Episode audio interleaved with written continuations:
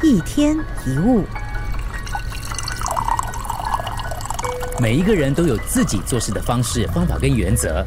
有的人衣柜最上面的抽屉放什么，第二层放什么，都有他自己的规划。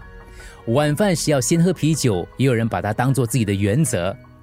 自己所按照的方式是现在依然得心应手，而且觉得可靠的。至少到现在为止，还没有出现过什么太大问题，因此我比较放心用这样的自己的方法。有时甚至觉得这种方法是最好的。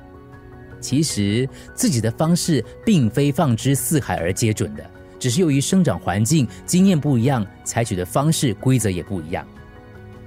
普通公司的员工跟公务员做事的方法不一样，经验丰富的上司跟新员工做同一件事情也会采取不同的方式。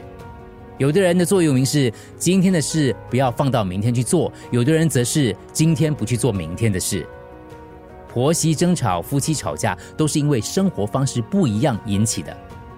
自己的方式使用的时候非常的顺，一旦你强加给做事方式不一样的人，就会容易产生摩擦。所以，早发生摩擦是好事，是很自然的，没有必要因为担心引起矛盾而一直忍。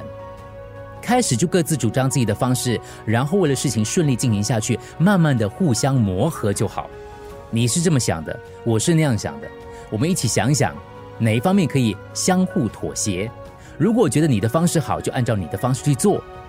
记得不要把自己的方式强加给别人。我们试着要用笑容寻找各自都能接受的处事方式来生活。